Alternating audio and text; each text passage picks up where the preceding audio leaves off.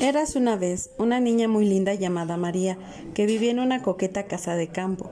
Durante las vacaciones de verano, cuando los días eran más largos y soleados, a María le encantaba corretear descalza entre las flores y sentir las cosquillitas de la hierba fresca bajo los pies.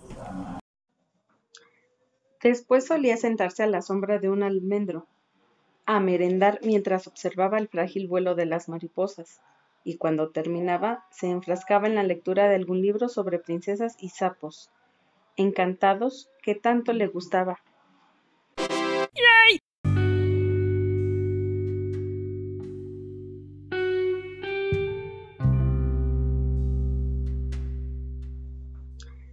Después solía sentarse a la sombra de un almendro, a merendar mientras observaba el frágil vuelo de las mariposas y cuando terminaba se enfrascaba en la lectura de algún libro sobre princesas y sapos, encantados que tanto le gustaba.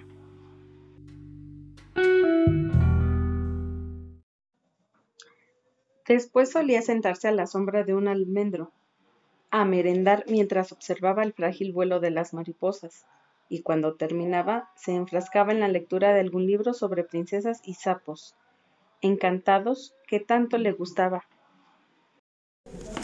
Eras una vez una niña muy linda llamada María, que vivía en una coqueta casa de campo. Durante las vacaciones de verano, cuando los días eran más largos y soleados, a María le encantaba corretear descalza entre las flores y sentir las cosquillitas de la hierba fresca bajo los pies.